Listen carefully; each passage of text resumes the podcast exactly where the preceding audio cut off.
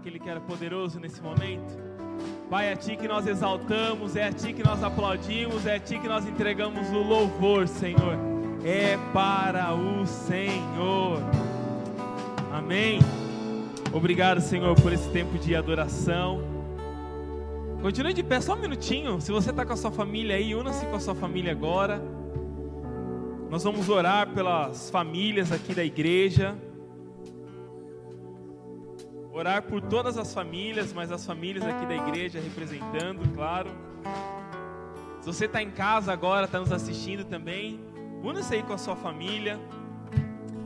Pai, Senhor, obrigado. Obrigado por esse tempo de adoração. Obrigado por estarmos na tua casa. Senhor, nós queremos apresentar cada família aqui, Senhor. Cada esposo, cada esposo, cada mãe, cada pai, cada filho, Senhor. Pai, nós sabemos que família é um projeto do Senhor, ó Pai. Nós sabemos que família, Senhor, é, é, a base da igreja, é a base de uma sociedade. Nós abençoamos, Senhor. Cada um, Senhor, aqui que é alicerce dentro das suas casas, Senhor. Pai, nos enche de capacidade, de ousadia, de sabedoria, de discernimento, para conduzirmos, Senhor, a nossa família na tua presença, Senhor. Usa cada homem, cada mulher, cada jovem, cada criança, Senhor, para que, Senhor, possamos é, levar a nossa família, Senhor, na presença do Senhor, ó Pai. Eu oro e eu abençoo, Senhor cada família aqui representada, Senhor. E declaro, Senhor, que seremos conhecidos como uma igreja que tem famílias fortes, Senhor. Então eu abençoo em nome de Jesus. Amém. Glória a Deus. Dá um aplauso ao Senhor em nome de Jesus. Glória a Deus. Feliz por você estar aqui hoje. Pode se sentar, tomar o seu lugar vejo algumas pessoas retornando aí depois de um algumas de um período de descanso, né? Muito feliz. Algumas pessoas renovadas, né? Olha, até muito diferente. Glória a Deus, viu? Fico feliz de estar aqui com você, de recebê-los, de nós estarmos juntos aqui compartilhando a palavra de Deus. Amém? Glória a Deus. Um sol para cada um hoje, hein, gente? Glória a Deus. Senhor, obrigado. Eu vou orar pelo ar-condicionado. Senhor, obrigado por Amém? Quem puder ligar esse aqui também, viu, irmão? Os irmãos do louvor não gostam desse aqui ligado, não, mas eu prefiro, viu? Se tiver o controlinho aí, irmão. Amém. Glória a Deus. Que bom, né? Estarmos na casa do Senhor, longe ainda de uma normalidade, mas crendo nas promessas do Senhor para as nossas vidas, para a nossa sociedade. Estamos ainda passando por um período bastante conturbado ainda relacionado à saúde, ao tal desse coronavírus que vai embora em nome de Jesus, amém?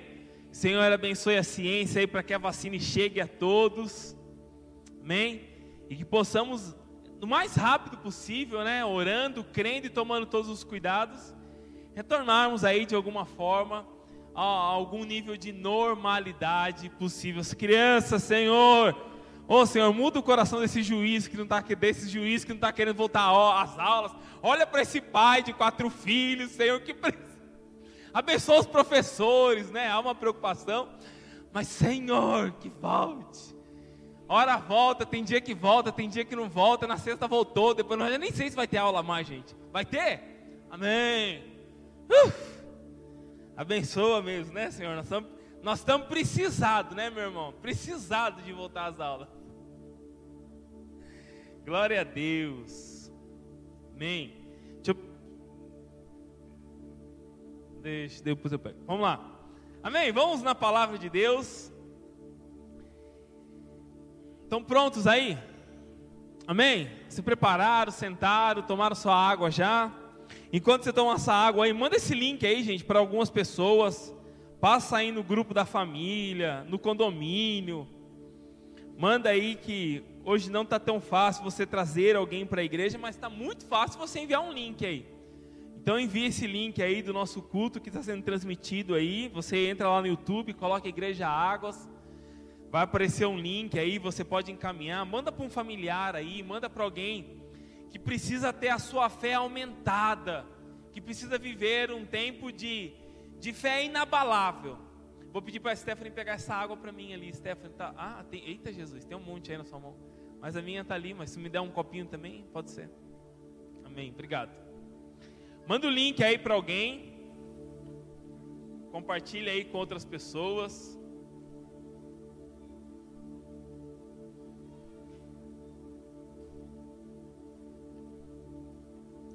Quem está precisando ter uma fé aí inabalável, hoje eu quero ministrar a sua vida com o tema Como manter uma fé inabalável.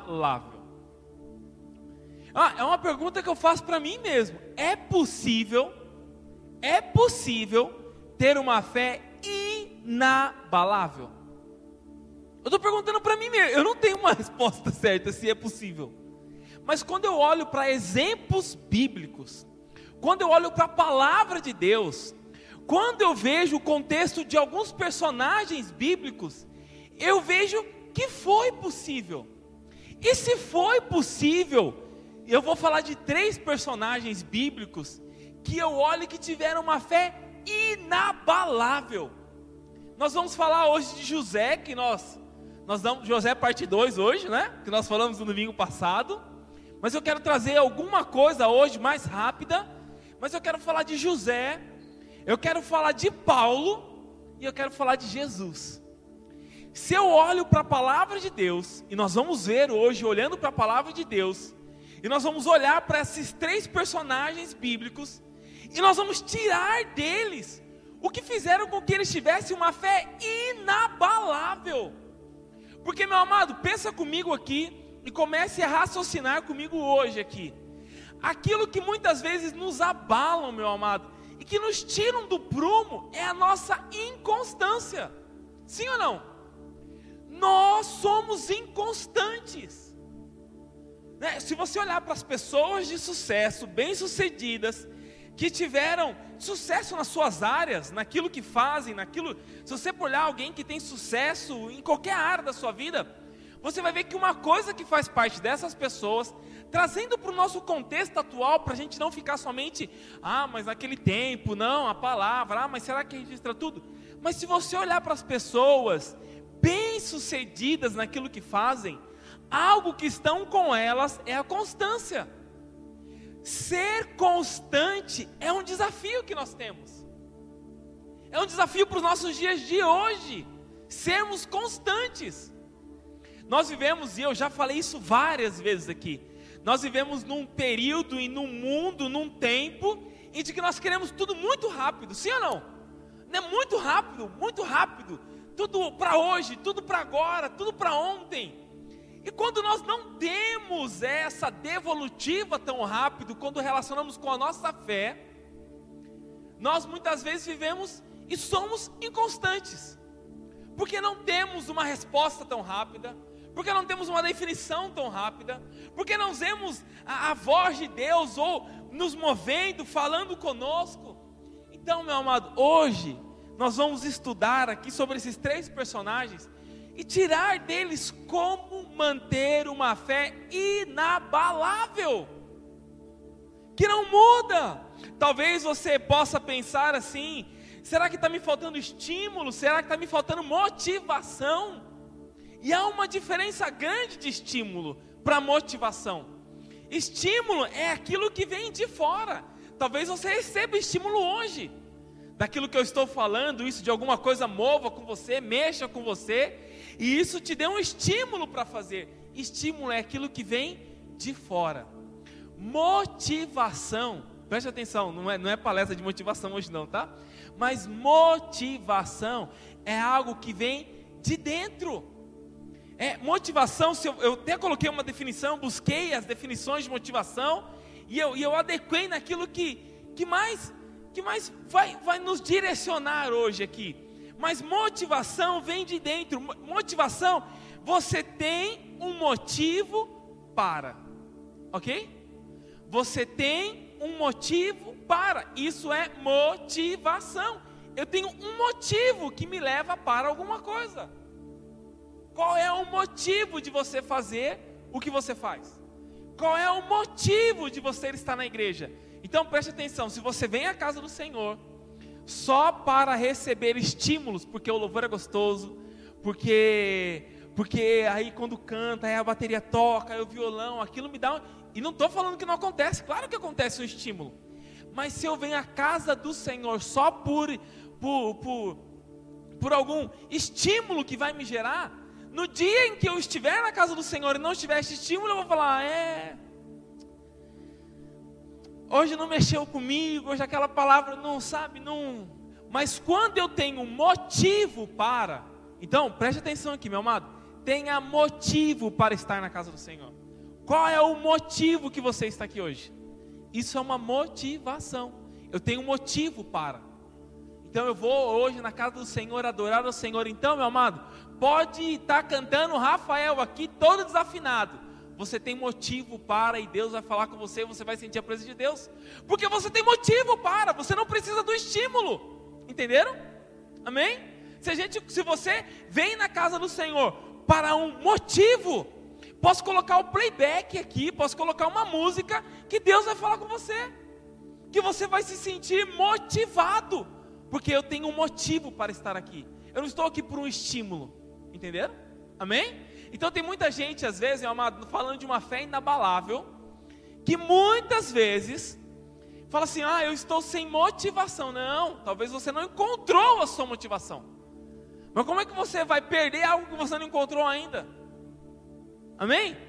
Então, nós precisamos, meu amado, entender e, com estes personagens bíblicos qual foi o motivo para com José, com Paulo e com Jesus. E eu vou falar sobre esses três hoje aqui, sobre esses três personagens bíblicos que tiveram na sua jornada todos, é, todas a, a, a todo o incremento, tudo que era possível para que eles parassem, para que eles não continuassem, mas mesmo assim não pararam, não desistiram, não, muito pelo contrário, quanto mais dificuldade passaram, mais motivos tinham para continuar. Como, eu preciso olhar para essas figuras bíblicas, e eu estou colocando três aqui, mas existem várias. Como que alguém passa por tanta dificuldade, por tanto perrengue, não é perrengue chique, né? Mas é o perrengue. Passa por tanto perrengue na sua vida e ainda estão sempre estão cada vez mais motivados. Eu preciso aprender com isso. Nós precisamos aprender com isso. Amém? Amém? Vamos falar sobre José, que a gente já fez a introdução domingo passado. Já começamos falando sobre ele domingo passado. Mas a história de José. Como que José conseguiu passar por tantas situações sem perder a sua motivação. Como que ele conseguiu, meu amado? Traído pelos irmãos. Eu vou, não vou ler, só vou ler um versículo aqui de José, tá bom? Mas eu vou dar o contexto aqui. José foi aquele que foi governador do Egito, lembra? Só para te, né? Foi, um dia ele foi o governador do Egito, mas para ele chegar a ser governador do Egito, ele foi traído pelos irmãos, vendido como escravo, copeiro, caluniado e preso. Como que alguém passa por tantas situações como essa e não perde a motivação? Amado, se eu deixar de seguir gente no Instagram aqui, tem gente que nem vem na igreja mais. Sim ou não? Mas nem, nem aparece mais. E eu deixo de responder uns WhatsApp ainda, hein? Me ajuda, Senhor. Eu, né? Eu deixo de responder uns WhatsApp de vez em quando. Meu irmão, quer falar comigo? Não me manda áudio, irmão. Manda texto. Áudio eu sempre vou demorar mais para responder. Texto, às vezes eu respondo. Mas áudio, ô meu irmão, me liga, aí é mais fácil. Eu vi um dia, eu abro um parênteses na pregação. Eu vi esse dia um Instagram de um diretor de uma empresa, que eu falo com ele e tal. Aí ele, no Instagram dele tem assim o status: Não respondo o áudio. Aí eu falei: Ah, eu vou responder, mas eu vou fazer uma coisa. Assim, ó, respondo mais rápido em mensagem de texto. Não me mande áudio. Se você olhar no, no Instagram, não, no WhatsApp, tá assim. Então, muitas vezes, nós, meu amado, por, por coisas muito menores, passamos por situações e parece que nós desistimos, nós somos tão vivemos tantos altos e baixos na nossa vida, mas como José, como José, sendo traído, vendido como escravo, copeiro, caluniado, preso, como ele conseguiu se manter no foco? Como ele conseguiu se manter focado? Eu vou ler um versículo, dois versículos lá em Gênesis 45, 3 a 5, que meu amado, é tão, é tão pequeno que se, não, se você não presta atenção na leitura da palavra de Deus, passa desapercebido o motivo de José. Aquilo que o motivou desde o início. Ele sendo caluniado por seu nome. Ó, só para você, quando eu falo assim, ó, quando eu falo traído pelos irmãos, vendido, é, foi copeiro, foi caluniado, foi preso, falar, foi, né, rapidinho, assim, uma coisa atrás da outra. Não, só, só preso foram 13 anos. Se Deus não dá uma resposta em três dias, eu já nem falo mais com ele, não é? 13 anos. Olha lá, Gênesis 45, de 3 a 5. E disse aos seus irmãos: Eu sou José. Ele já era aqui governador, tá bom? Nós lemos esse texto domingo passado, mas vai ler de novo. Ele já era governador. Ele, ele já estava no estado. José já tinha caneta na mão. Ele era o homem mais poderoso do Egito nesse momento aqui. Ele só não era mais poderoso que Faraó. Mas ele já era poderoso, ele administrava a riqueza do mundo nas suas mãos. E aí ele se encontra com os seus irmãos, depois de tudo que ele tinha acontecido, e depois de anos, os seus irmãos voltam para buscar alimento, e ele se revela quem ele é para os seus irmãos, nesse texto aqui. Então disse aos seus irmãos: Eu sou José, vive ainda meu pai. E seus irmãos não puderam responder, porque ficaram atemorizados perante ele. Disse José aos seus irmãos: Agora, achegai-vos a mim. E achegando-se, então disse: Eu sou José, vosso irmão, a quem vendestes para o Egito. Agora, pois, não vos entristeçais, nem vos irriteis contra vós mesmos, por me haver vendidos para cá. Porque para a conversão da vida, Deus me enviou diante de vós. Olha uma outra versão que eu tenho aqui, só nesse trecho aqui, ó, onde ele fala para a conversão da vida. Na NVI diz assim, ó: Agora não se aflijam nem se recriminem por terem me vendido para cá, pois foi para salvar vidas. Foi, por, foi para salvar vidas que Deus me enviou antes de vocês para cá foi para salvar vidas. Então, meu amado, começa a se colocar agora no lugar de José, sendo traído pelos irmãos. Deus me deu um sonho, e nesse sonho eu vou salvar vidas. Deus me deu algo e eu vou salvar vidas. Pensa José sendo escravo, Deus me colocou como escravo porque um dia eu vou salvar vidas. Pensa José é, é na prisão, eu estou preso porque um dia eu vou salvar vidas. José tinha um motivo para. Meu amado, qual é a sua motivação? José estava dizendo para os seus irmãos: calma, fiquem tranquilos. Eu sempre soube porque estava passando por aquilo. Eu sempre soube. Eu tive discernimento. Senhor, me dá esse discernimento para as nossas vidas, para que nós entendamos por que passamos o que passamos. Se você tiver motivo para, meu amado, se você tiver motivação correta para fazer, nada vai te parar. Chega de viver inconstâncias. De um dia está acreditando, de um dia não está acreditando, de um dia está crendo, no outro dia não crê mais. Que lição nós tiramos da vida de José? Eu preciso encontrar o um motivo para nunca depender do estímulo. Qual é o motivo? Meu amado, pense em tudo que você faz. Qual é o motivo de você estar fazendo aquilo que está fazendo? Meu amado, quem depende, meu amado, de motivo, de, de quem depende de estímulo, qualquer coisa te para. Porque o dia que não tiver um estímulo, você vai parar. Olha o que diz ainda no versículo 7 de, de Gênesis 45. No versículo 7. Mas Deus, Deus me enviou diante de vós para conservar vossa sucessão na terra e para vos preservar a vida por um grande livramento. Eu estive aqui antes de vocês porque Deus me enviou para que uma geração toda fosse salva. Sabe, meu amado, José tinha o um entendimento de que ele passou o que passou porque Deus o enviou antes. Sabe quando você chega naquele emprego, que antes de você chegar naquela empresa era um caos, e aí você chega, as coisas começam a mudar, e você fala, e você percebe, fala, poxa, olha que legal a mudança que está acontecendo. E alguém te fala assim: é, porque você não teve antes aqui, porque quem roeu o osso aqui foi eu, porque quem ralou aqui fui eu, porque quem trabalhou aqui fui eu. José não precisou disso, ele entendia que o Senhor o tinha enviado antes.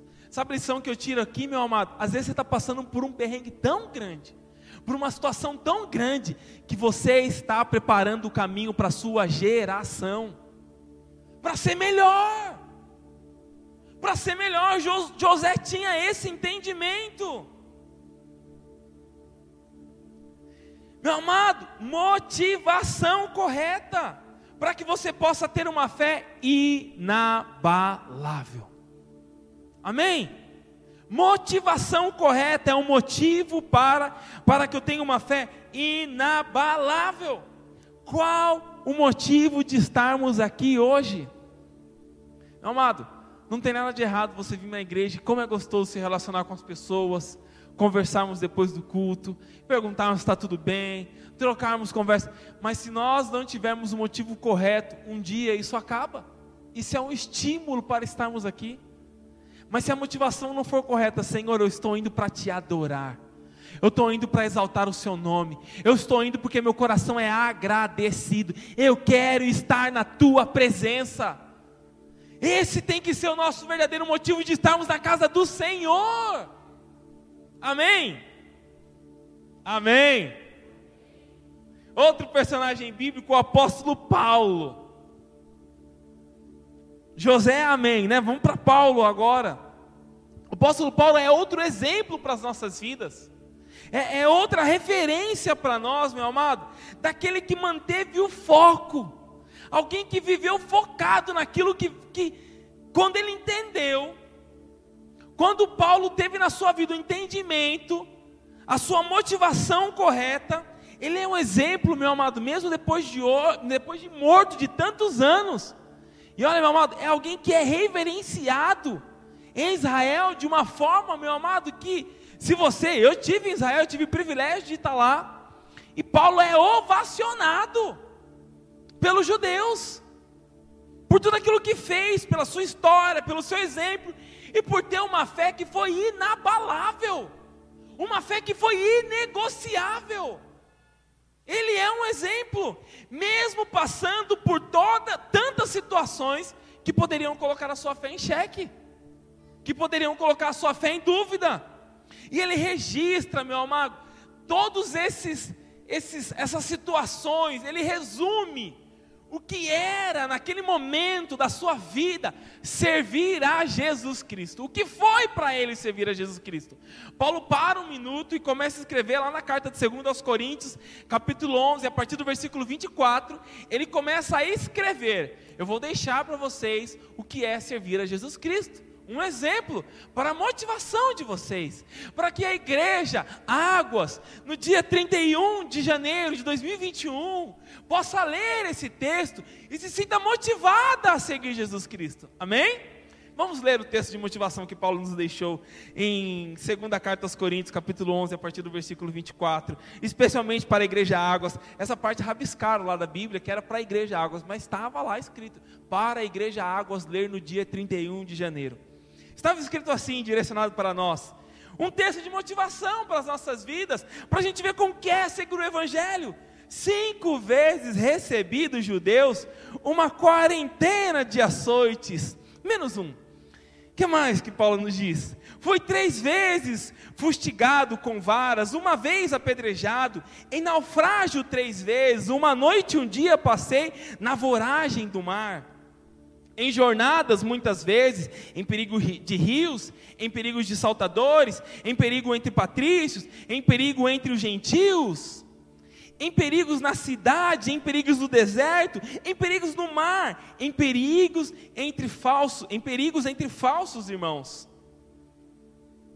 em trabalhos e fadigas, em vigílias, muitas vezes em fome e sede, em jejuns, muitas vezes em frio e nudez. E o versículo 28. Além das coisas exteriores, há o que pesa sobre mim diariamente, a preocupação com todas as igrejas. Quem dá um amém, glória a Deus bem forte? Hoje estou brincando, é uma brincadeira. Mas olha Paulo, ele resume aqui. Quem quer ter um chamado como Paulo aí? Dá um glória a Deus bem forte.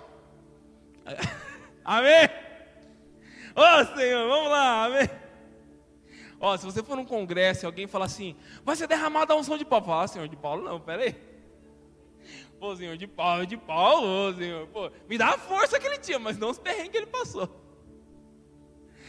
Meu amado, olha, olha o que Paulo passou na sua vida.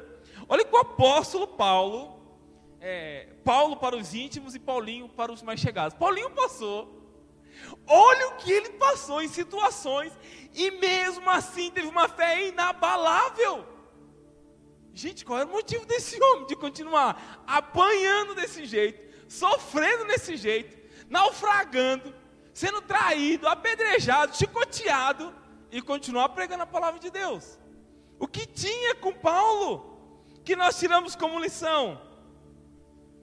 Entenda isso, meu amado. Poucos líderes do mundo foram tão honrados até hoje como o apóstolo Paulo. Poucos. Porque quando você vê a história e começa a se aprofundar na história de Paulo, cara, o que, que esse cara fez para pregar o evangelho? A pergunta, meu amado, aqui é a mesma: como Paulo conseguiu ter tanta motivação? Como ele consegue encarar, meu amado, a vida e não perder a paixão pelo Evangelho? Como ele consegue, mesmo passando por tantas adversidades, manter uma fé inabalável? Quando você lê um texto desse, você tem, tem, tem que se perguntar. Tem que olhar um texto e falar, o que, que esse cara tinha? E tem uma fala que Paulo repete várias vezes. Olha o que está lá em Atos, capítulo 20, do versículo 22 ao 24. Atos. Mateus, Marcos, Lucas, João, Atos. Atos lá no Novo Testamento. Se você quiser, acompanhe aqui no telão. Olha o que diz em Atos, capítulo 20, do versículo 22 ao versículo 24, o apóstolo Paulo dizendo: Agora, compelido pelo Espírito, estou indo para Jerusalém, sem saber o que me acontecerá, o que me acontecerá ali. Paulo não sabe, eu vou indo para Jerusalém, mas eu não sei o que vai me acontecer ali.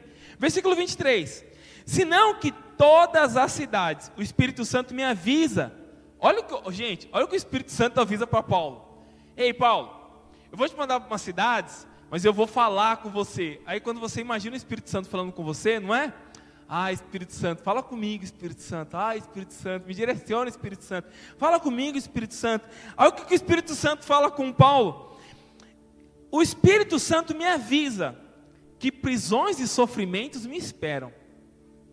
Ô gente, ô Lília, vai pregar o evangelho ali, ó mas você vai ser presa e você vai sofrer, mas vai.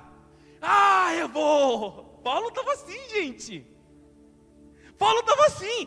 Todavia, olha o que Paulo diz no versículo 24: Todavia, não me importo, nem considero a minha vida de valor algum para mim mesmo, se tão somente puder terminar a corrida e completar o ministério que o Senhor Jesus me confiou, que testemunhar o evangelho de testemunhar do evangelho da graça de Deus.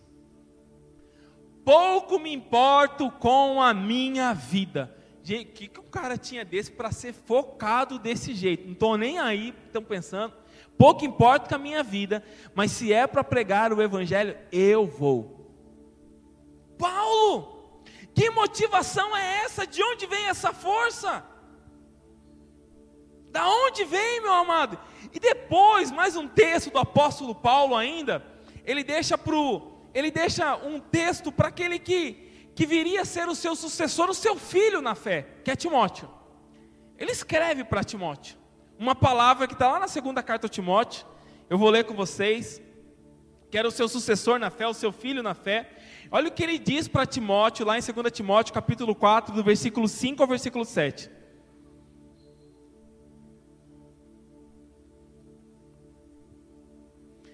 E nós vamos aprender aqui, nós vamos tirar daqui a lição que Paulo deixa para as nossas vidas, para que nós possamos ter uma fé inabalável. Olha o que ele diz para Timóteo: Tu, porém, se sóbrio em todas as coisas, suporta as aflições, faz o trabalho de um evangelista e cumpre cabalmente o teu ministério. Quanto a mim, estou sendo já oferecido por libação, e o tempo da minha partida é chegada. Paulo está no final da vida. E ele diz: Combati o bom combate, completei a carreira e guardei a fé. Olha o que o apóstolo Paulo diz: Eu completei a corrida, eu terminei a corrida. Eu preciso terminar a corrida. Eu preciso completar a corrida.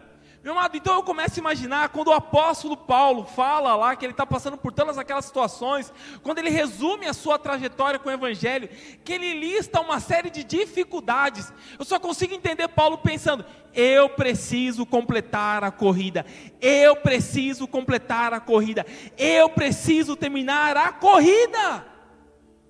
Ele estava focado naquilo que ele tinha que fazer. O apóstolo Paulo sabia o que ele tinha que fazer. Eu vou terminar a corrida para a qual eu fui chamado. Eu fui chamado para propagar o evangelho, custe o que custar. Meu amado, qual é o motivo?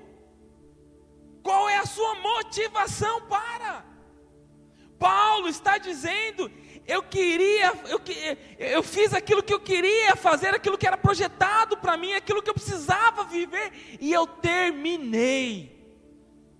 Pai, que eu possa chegar num fim de vida que seja muito distante, mas que eu possa dizer: eu terminei, eu completei a obra, eu fiz aquilo que eu fui chamado para fazer.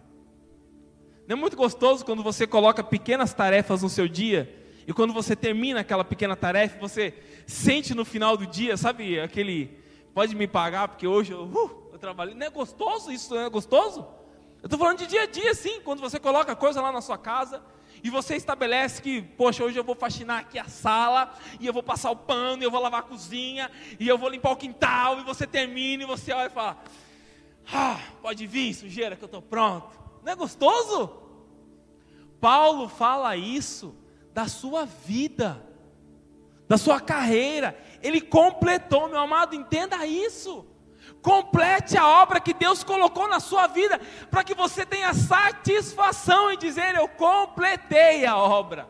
Eu terminei a obra. Sabe o que eu aprendo com o apóstolo Paulo aqui? Não é questão de chegar primeiro, não é questão de chegar em primeiro lugar, não é questão de vencer o outro, é a questão de completar. Complete a obra que o Senhor te deu. E sabe o que, que nos impede, muitas vezes, de completar a obra que o Senhor deu para as nossas vidas? Quando eu começo, meu amado, a ficar olhando para o outro, a ficar observando do outro, a ficar cuidando da vida do outro, e falo: por que, que eu não tenho isso? Por que, que eu não vivo isso? Por que, que eu não tenho aquilo? Quando eu começo a me comparar, o Senhor entregou uma obra na sua mão. O Senhor entregou uma família nas suas mãos. O Senhor entregou um chamado para você. Sabe de quem era a luta de Paulo? Sabe com quem Paulo se comparava? Sabe com quem, quem Paulo se desafiava? Com ele mesmo. Paulo não tinha tempo para comparações. Meu amado, nós estamos vivendo uma geração de comparações. Nós comparamos o que o outro vive, o que o outro faz, o que o outro veste, o que o outro come. E quando nós olhamos e vemos que não estamos vivendo aquilo, você não está vivendo aquilo porque não é o teu chamado. Qual é o motivo para? Meu amado, pare de se comparar e foque naquilo que o Senhor te deu para fazer.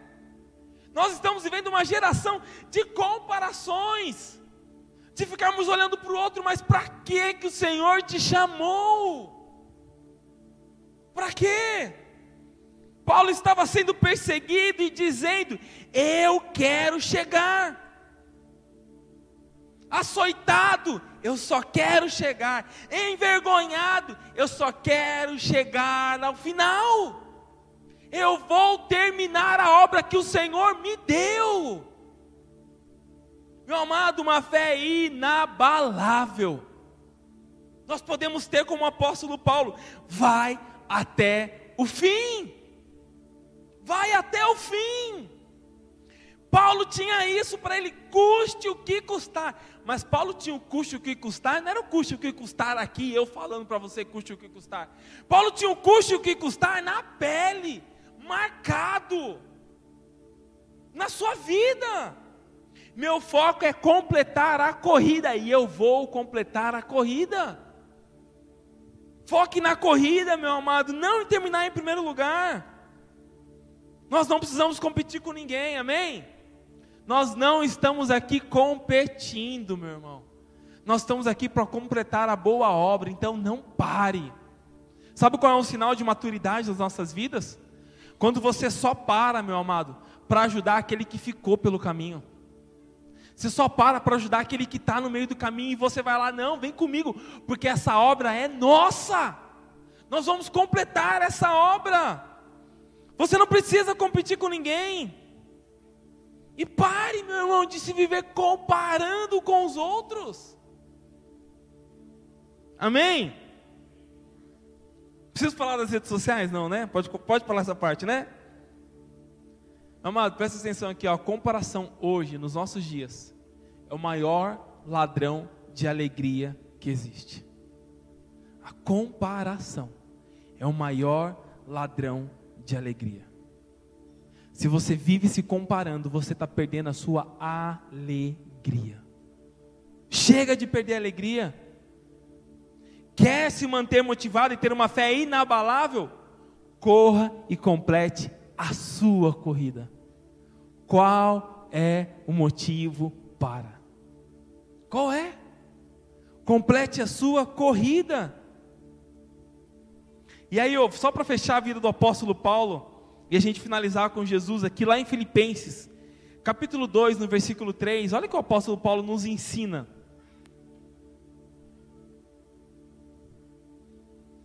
Que é um dos motivos para que nós possamos manter a nossa fé inabalável. Filipenses capítulo 2, versículo 3 diz assim: Nada façam por ambição egoísta ou por vaidade, mas humildemente considerem os outros superiores a si mesmo. Considere os outros superiores a si mesmo. Meu amado, nós aprendemos isso com o apóstolo Paulo, nós aprendemos isso com Jesus maior é aquele que serve. Então sirva, meu irmão. Sirva. Sirva. Maior é aquele que serve. Sabe, gente madura não perde tempo se comparando. Mas, meu amado, celebra a grandeza que existe no outro. Celebre a grandeza.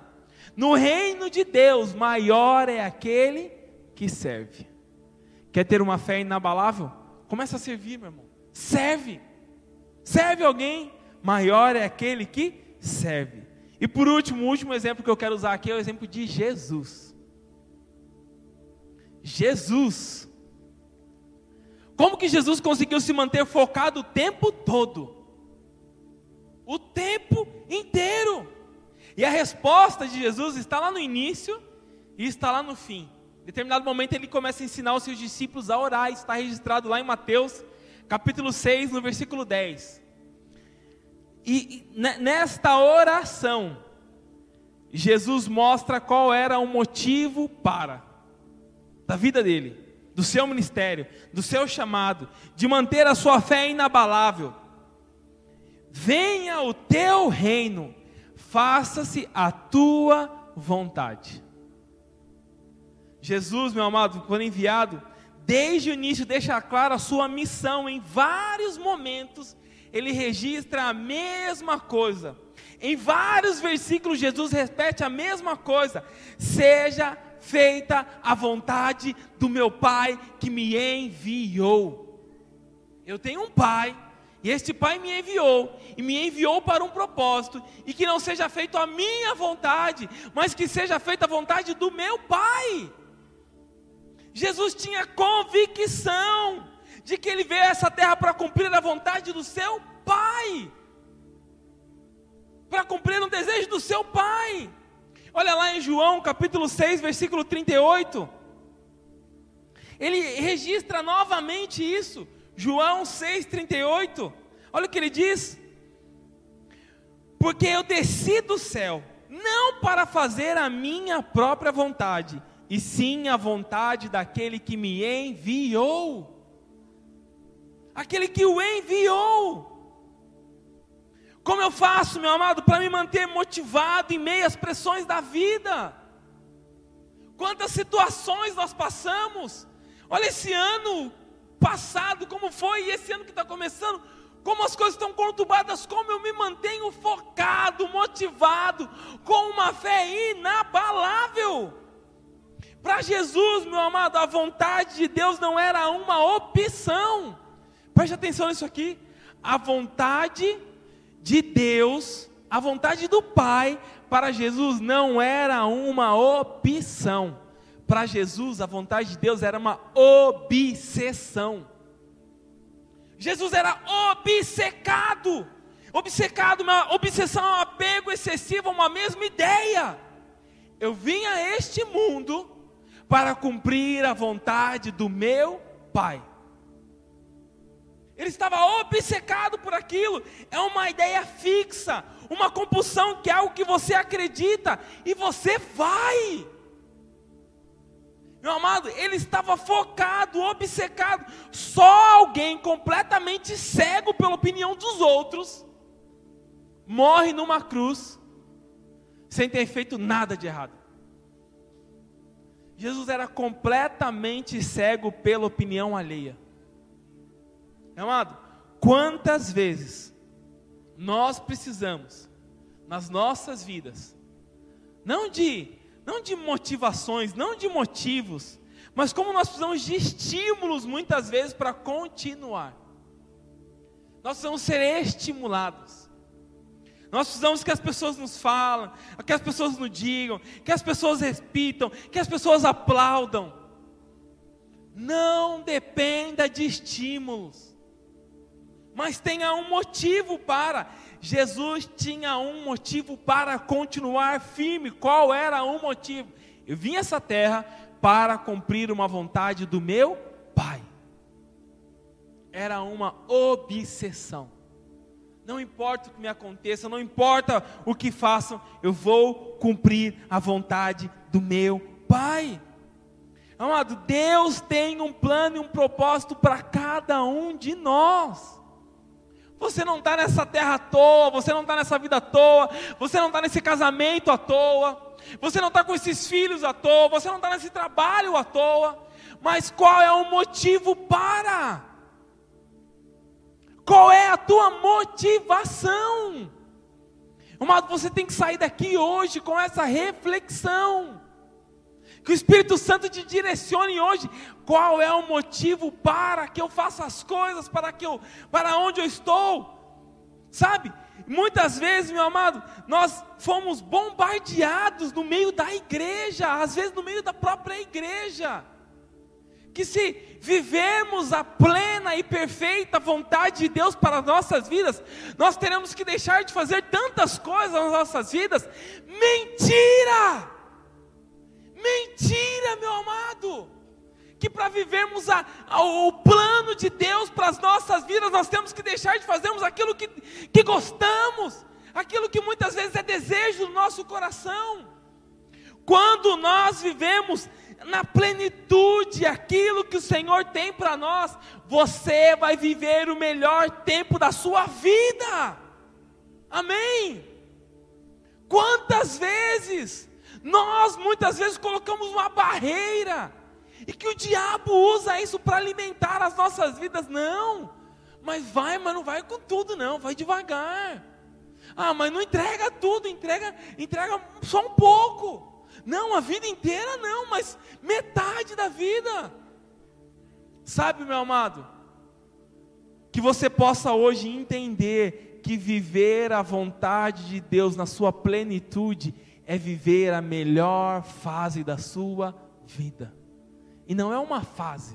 Acho que a palavra fase está errada. Não. É para viver o melhor tempo da sua vida.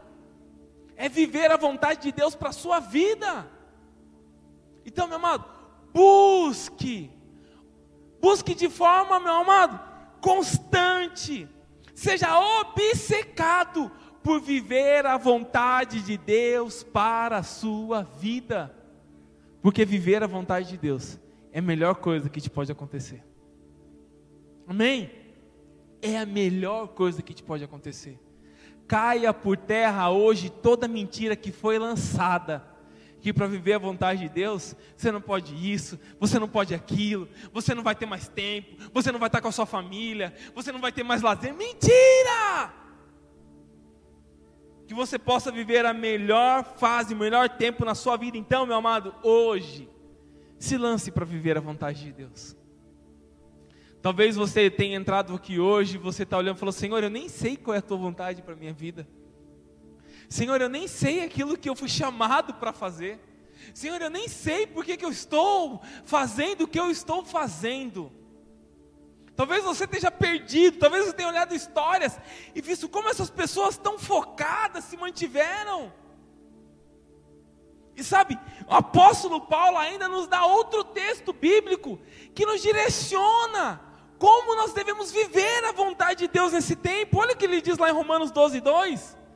Um texto bastante conhecido. Olha o que ele diz.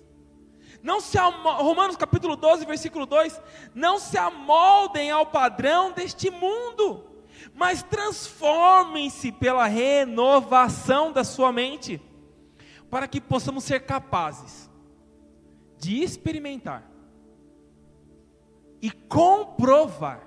Olha isso, meu amado você vai experimentar e você vai comprovar a boa, agradável e perfeita vontade de Deus. O Senhor te chama hoje para você experimentar e comprovar a boa, agradável e perfeita vontade de Deus para a sua vida. Só um louco sairia hoje daqui sem falar: Senhor, eu quero experimentar e eu quero comprovar a boa, perfeita e agradável vontade do Senhor sobre a minha vida. Eu quero orar com você nessa manhã, fique de pé.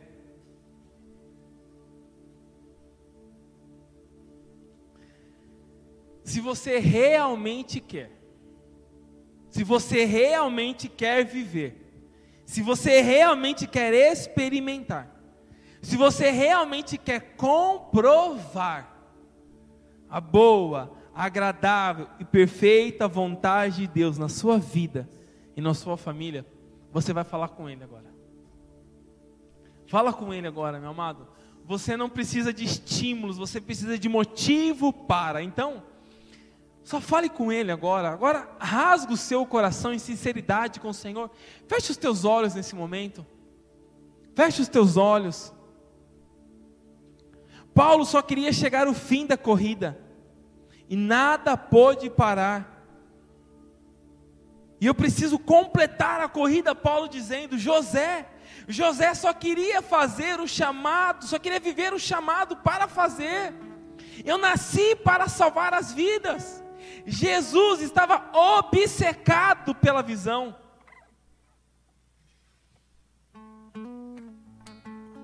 Viver a vontade de Deus é viver o melhor tempo na sua vida.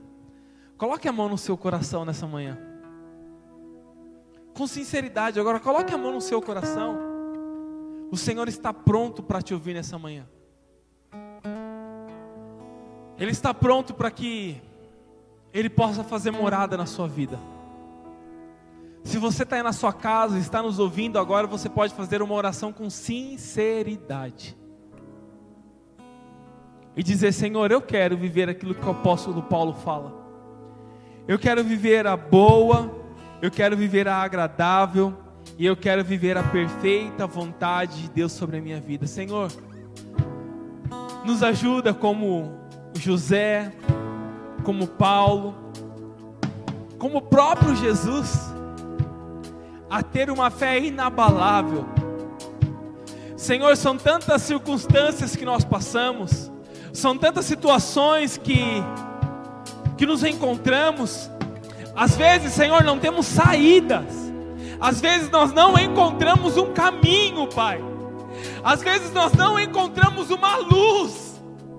Às vezes nós não sabemos o que fazer, Senhor.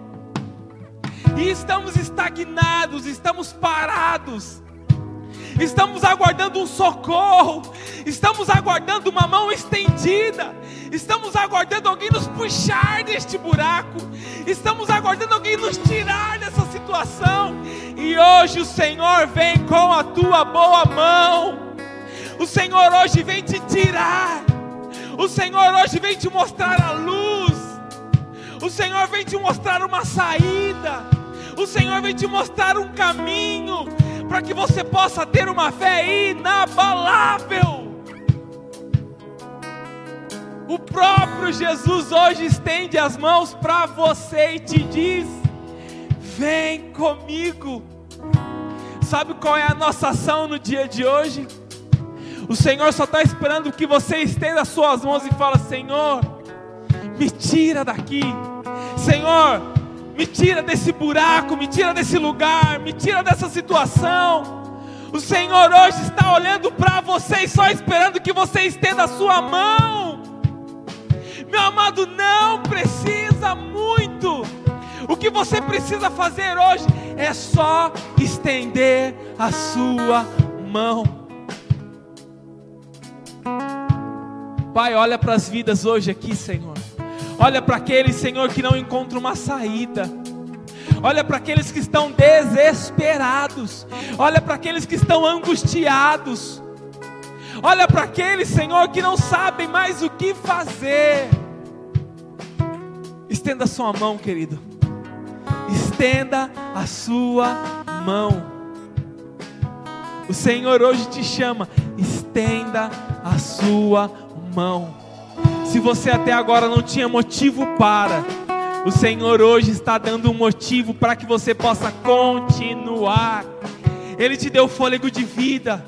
Ele te deu fôlego de vida e ele não quer que você pare. Continue. Continue.